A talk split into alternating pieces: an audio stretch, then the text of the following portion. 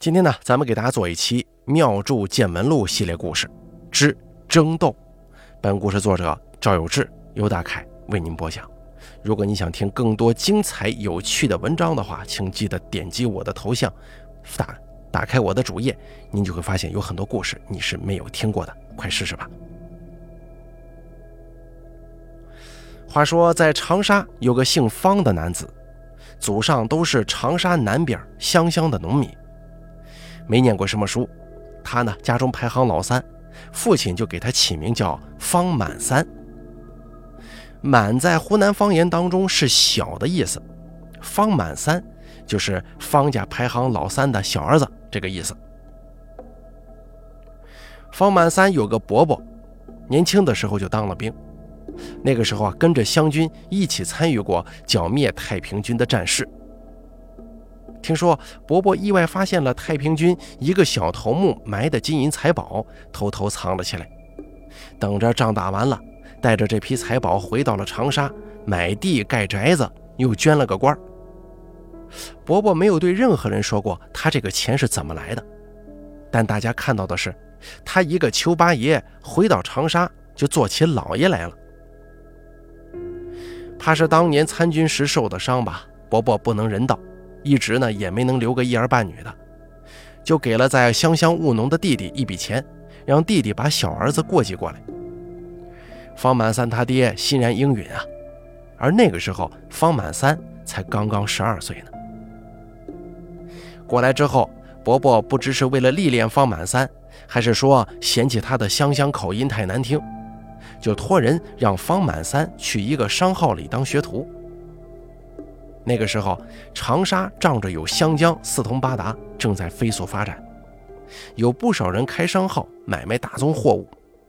一直到新中国成立时，长沙沿湘江共有二十八处码头，大部分码头上都有上千工人，每天忙着将天南海北的货物交付、装船、卸船，直到七十年代才逐渐衰落的。这商号嘛，常年要跟码头打交道。方满三进了商号之后，主要负责把货物清点交付码头，把别处运来的货物带回商号。这码头上不仅有来来往往的商船，更有不少以放牌为生的牌客。方满三学习做生意之余，也见识了不少牌头们互相斗法的场景。方满三正年轻啊，脑子也灵活，学东西很快。学徒五年，方满三那个湘乡口音改了不少，对商号里的生意已经算是了如指掌了。伯伯让方满三回家，给他钱，让他自己开一家商号。方满三呢，倒也踏实肯干，商号在他的手中经营的是井井有条，十年间就成了长沙数一数二的大商号。这期间，方满三娶妻生子，在长沙自己置地盖了一个很大的院子。伯伯跟亲爹都还没能享到他的福，就已经亡故了。伯伯临故之时，把所有的钱都留给了他。这亲爹的遗产他没要，全留给哥哥和嫂子了。等到方满三的两个儿子出生，已经到了民国时期。方满三专门请来先生给两个孩子起名。大儿子叫方上学，二儿子叫方上礼，俩孩子只相差一岁。当时啊，辛亥革命进行的并不彻底，这些官老爷、土财主没有受到影响，仍旧享受着奢靡的生活。科举制度被彻底终结，孩子不用再读书考取功名，有钱人家的孩子都送自家孩子去留洋了，学西学。方满三始终也看不上这些西方国家博来的学问，可自己有了钱，孩子又不能不读书，将来做个文盲啊。这方满三不知怎么想的，竟然请了一个排头，一个眉山猎户来分别教自己两个孩子。排头教上学，这个眉山猎户呢教上礼。虽然起了上学跟上礼这个名字。可两位少爷却一点也不爱学习，这礼法什么的一窍不通。这十几年间啊，倒把眉山猎户、湘江排头的那种崇尚反抗的精神好勇斗狠的性子学了个十足。整日里啊，不好好念书，跟长沙城的一众公子哥们学会了抽大烟、逛窑子，还与人约着打架呢。年纪轻轻的都成了大烟鬼。好在这个方满三啊，做生意做得比较顺，足以应付两位少爷的花销。方上学二十一岁，方上礼二十岁的时候，方满三就开始给两个儿子张罗婚事了。可没想到，两个儿子自己闹了起来。原来啊，当年方满三盖这个院子的时候，除了他自己住的大套间，东边跟西边还各盖了一个偏院。只是东边的院子大，西边的院子略小。这两间院子原本都是空置的。这大套间里头共有九间房，一家人都住在主院里头足够。操办婚事呢，就要安置两位少爷在偏院里分开居住。日后若是分家，这偏院也就成了少爷们的私人财产了。旧时候的长沙夏天甚是炎热，人们不爱住朝西的屋子。因为太阳下山之前的余晖看似不如正中午这么刺眼，但是却非常的毒辣。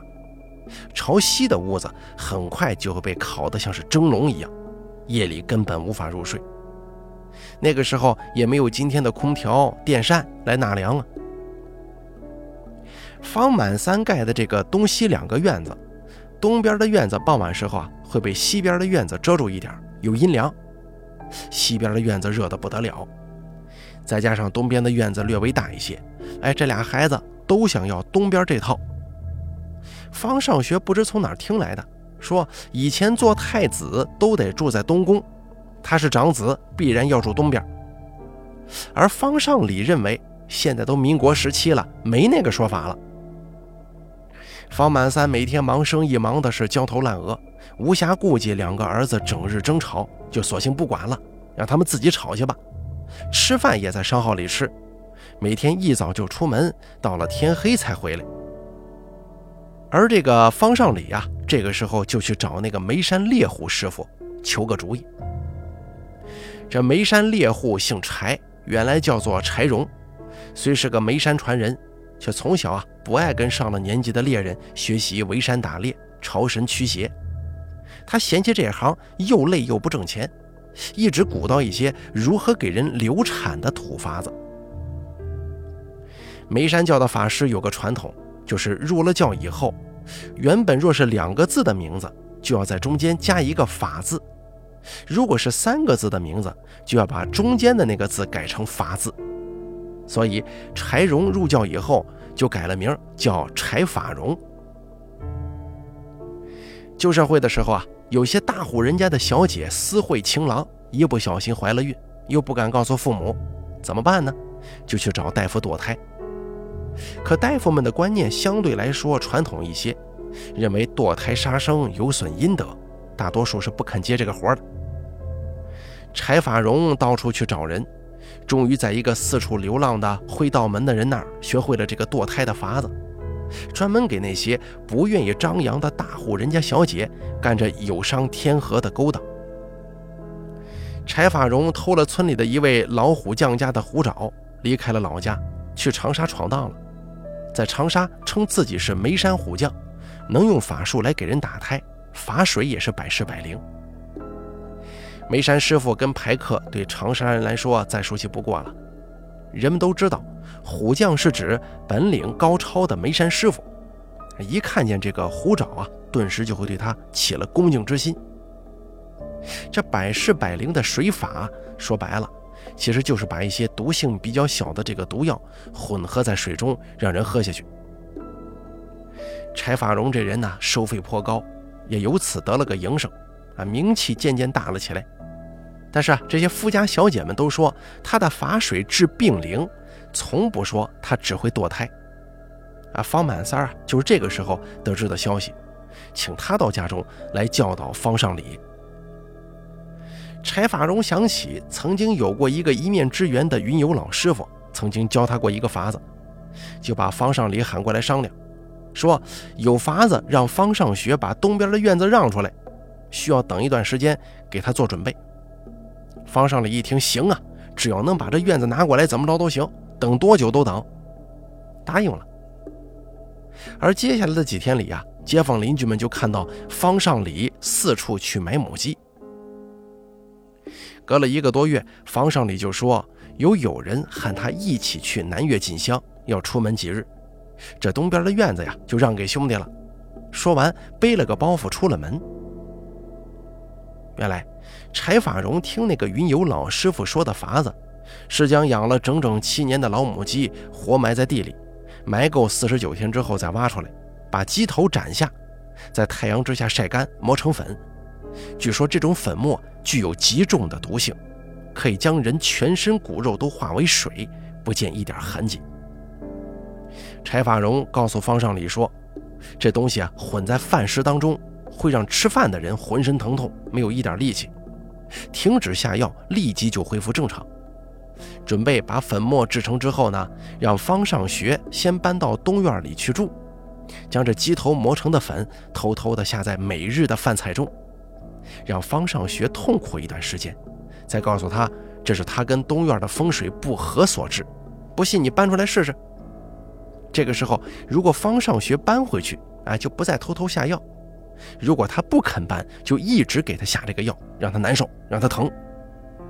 这期间呢，需要方尚礼出门去，不要在家中吃饭，不然容易误伤自己人呢。其实啊，柴法荣心里的主意却是要悄无声息地害死方尚学，好让方尚礼能够独霸东西两间院子。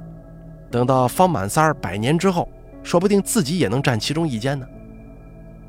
如果等到方尚学全身骨肉化成了水，方尚礼回来了，就吓唬他说。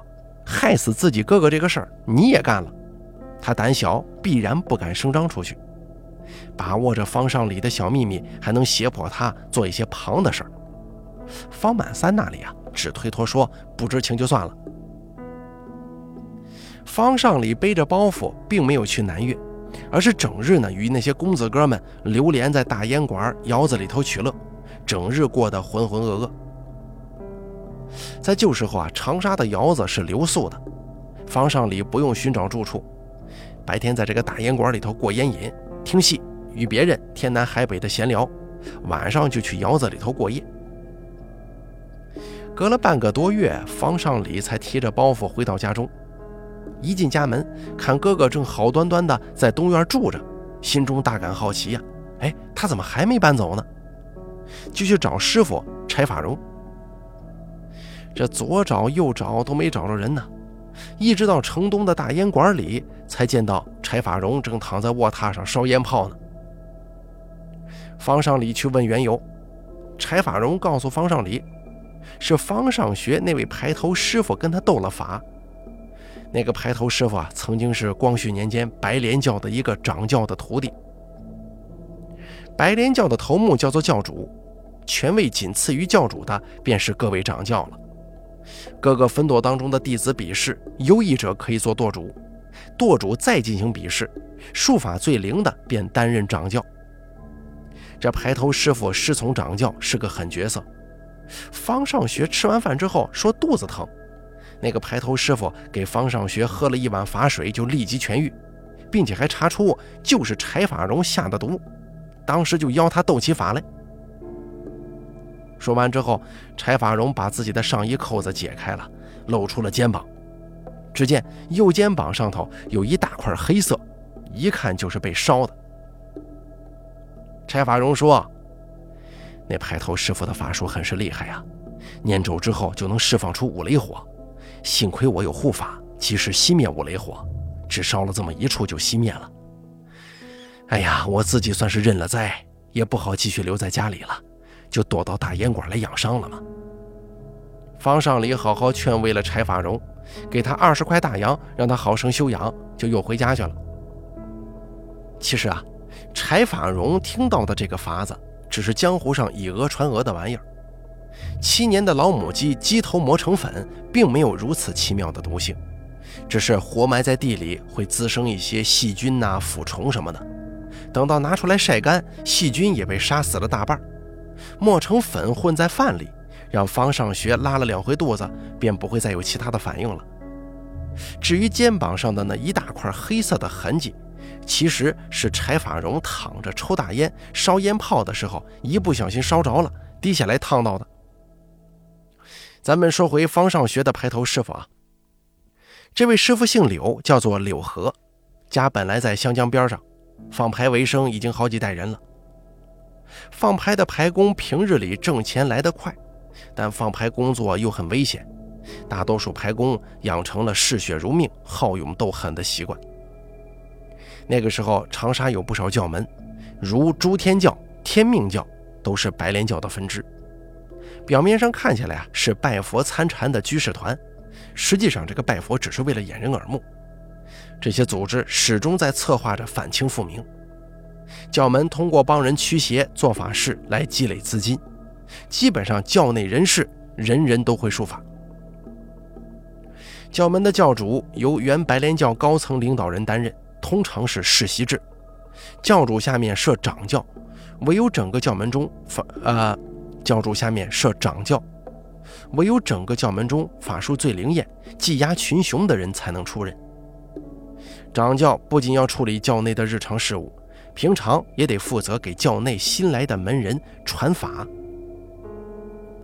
柳河这个人呢，自幼在湘江边上长大。父亲去放牌的时候，他也跟着在码头玩耍。这些牌客们斗法呀、火拼的场景，他见得多了，对这些奇奇怪怪的术法多少都有些了解，经常去跟那些牌头们帮忙。牌头也乐得教他一些简单的水法。后来，柳河不满足于只学这些皮毛，就向牌头们打听哪里有厉害的师傅。牌头们告诉他，白莲教的术法是很灵验的。有不少排头的术法都是跟着白莲教学来的。柳河就问白莲教谁的术法最霸道啊？排头们告诉他是掌教最厉害。柳河后来千方百计打听到天道教的老掌教还活在世，就住在城西，离湘江不远。他呢，整日提着烧鸡黄酒去看望，终于求得老掌教同意他列入门墙，学了几年。出师之后呢，柳河在湘江码头放了几年牌，又觉得放牌的工作太辛苦了。这个时候，方满三请他来教方上学，柳河就欣然同意了。这养了七年的老母鸡有诡异毒性的说法，这柳河呢也曾经听说过，但谁家会把老母鸡养七年呢？所以至今都没用过这法子。两个月前，方尚礼去四处买老母鸡的时候，柳河就上了心。家里又没有人生孩子坐月子，要老母鸡干什么呀？他偷偷地跟在柴法荣后面，发现他把柳河弄来的老母鸡活埋在后山，心中就明白他想干什么了。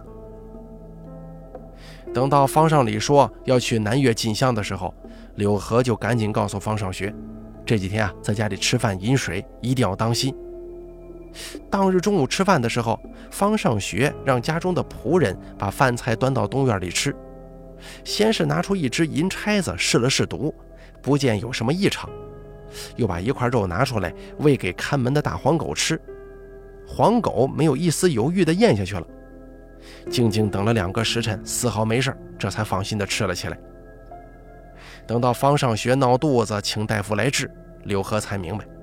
这七年老母鸡的说法压根是子虚乌有啊！但是这么一来，柴法荣狠毒的心思就暴露了。柳河想了几日对策，终于下定决心要惩治惩治他。方上礼刚回到家，方上学已经在院子里等他了，主动说起最近几日在东院里住，精神不好，让柳师傅批了八字，说自己生辰与这个东院不合。住下去恐怕有些相冲啊！今日里就搬到西院去住。哎，这方尚礼一头雾水啊，但听到这么个消息，还是高兴的喜出望外，一边催着家里的仆人赶紧帮忙把他的东西都搬到东院去。等到方满三夜里回到家，更是不理解了：怎么两个儿子前阵子还吵得不可开交，这段时间像是变了个人，反而互相谦让起来了？但多一事不如少一事啊！既然两个孩子都自己安定下来了，就立时操办起两个人的婚事来。不到半年，上学、上李俩兄弟都成了家。二人娶的都是长沙本地女子，上学住西院，上李住东院，日子也蛮过得去。就这样，两家人看似相安无事的住了三年之后，方尚礼发现有些不对劲了。方尚学成婚的第二年就生了个大胖小子。方尚礼的老婆怀孕过四次，却总是身体不好，动不动就流产，三年时间也没能生下个一儿半女的。在旧社会的时候啊，医疗条件匮乏，孩子夭折、自然流产那是常有的事儿。起先，方尚礼并不感到有什么不寻常的。这次怀孕之后，方尚礼去九芝堂抓了不少补药，可没想到，才过了四个月就又流产了。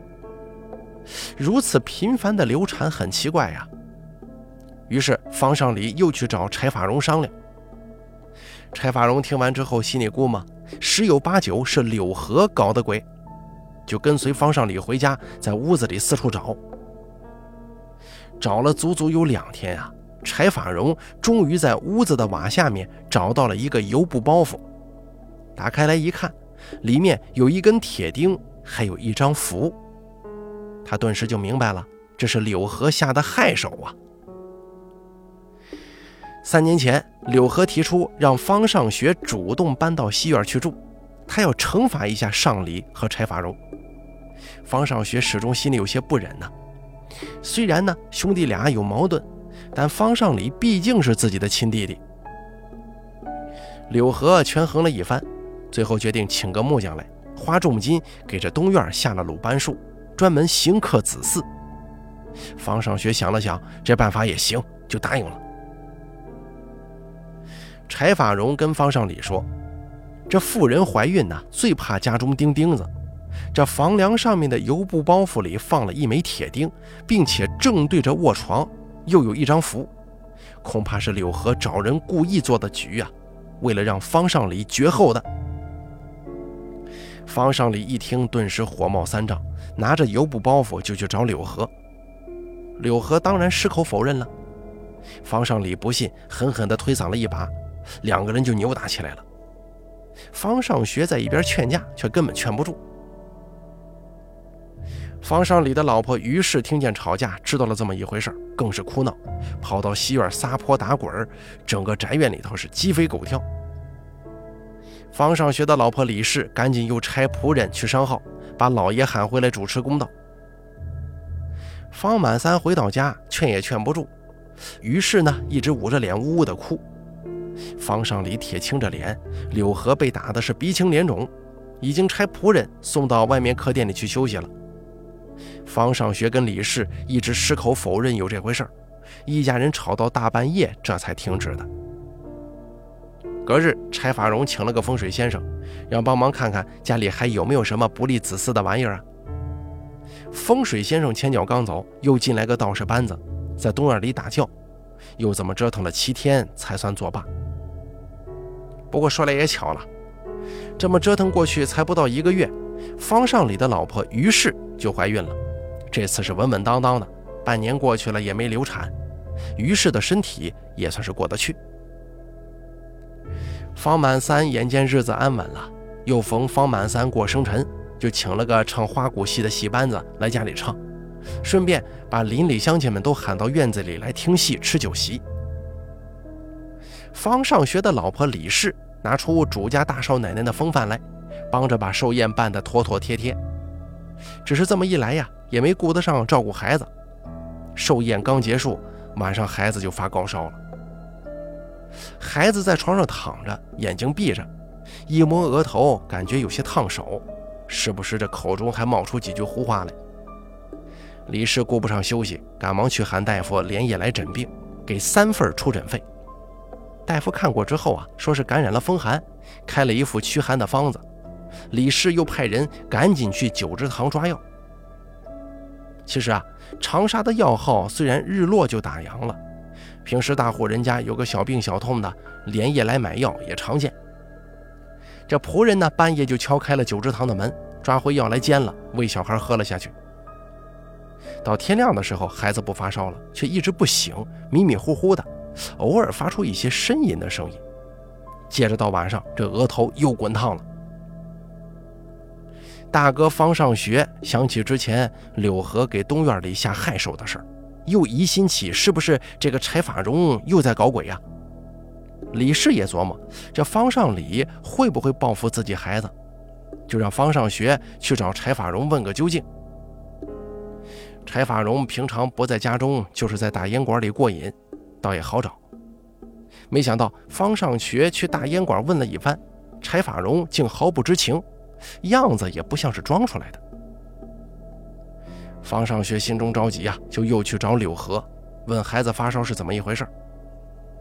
柳河跟着方上学回到家中，翻了翻孩子的眼皮，又看了看孩子的手指，说：“这孩子的魂啊，走胎了。”方上学问道：“什么是走胎呀，师傅？”柳河说：“小孩受到惊吓，容易掉魂呐。”如果没有及时喊回来，这魂自己会跑。如果是钻到怀孕的人妇当中胎儿的身体里，这个就叫走胎，所以必须得做烧胎的法事。这个时候，李氏想起来了，老爷寿诞那天，他一直忙着操办，没时间照顾孩子，是于氏抱着孩子在玩。柳河点了点头说：“孩子的魂呐，必然是走到于氏肚中的胎儿身上了。”得烧胎呀！方上学问道：“那烧胎之后，他是不是得流产呢？”柳河又点了点头。方上学思虑了一会儿，问道：“如果不做烧胎，会怎么样啊？”柳河说：“那你家孩子就成了傻子，于是那边生出来的也是个傻子，因为两边的魂都不全啊，必须得死一个才能保住。”若是等他肚子里的孩子生出来，那就再也无法子可解了。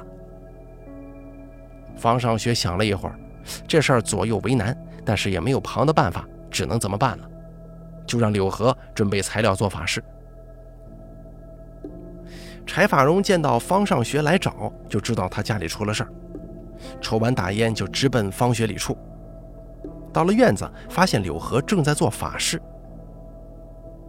柴法荣虽然不学无术，但从小耳濡目染，见得多了。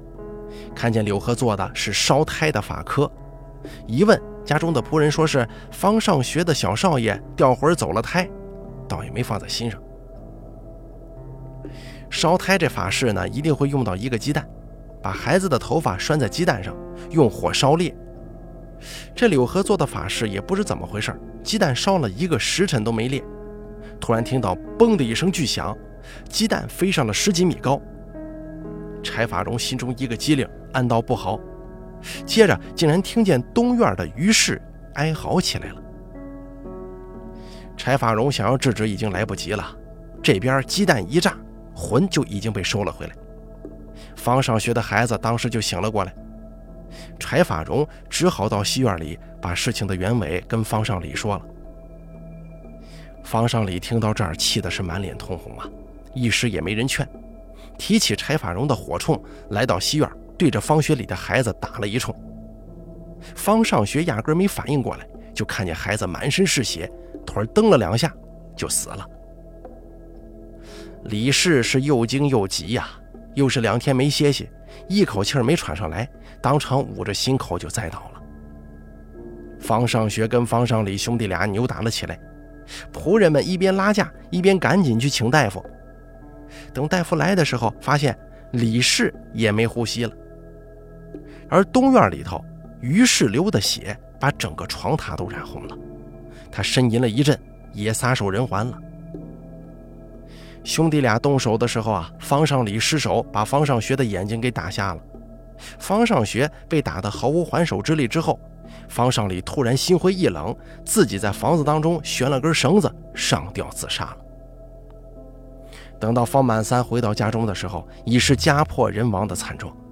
方满三没有问家中发生了什么，一个人径自坐在堂屋里，对着门口发呆。天亮的时候，仆人们打扫，发现方满三还在堂屋里闭眼坐着，叫也叫不醒，一推肩膀，竟然栽倒在地上。原来呀。方满三也死了，真是可悲可叹呐！好了，争斗的故事咱们就说到这儿了，感谢您的收听。本故事节选自《妙著见闻录》系列故事，作者赵有志，由大凯为您播讲。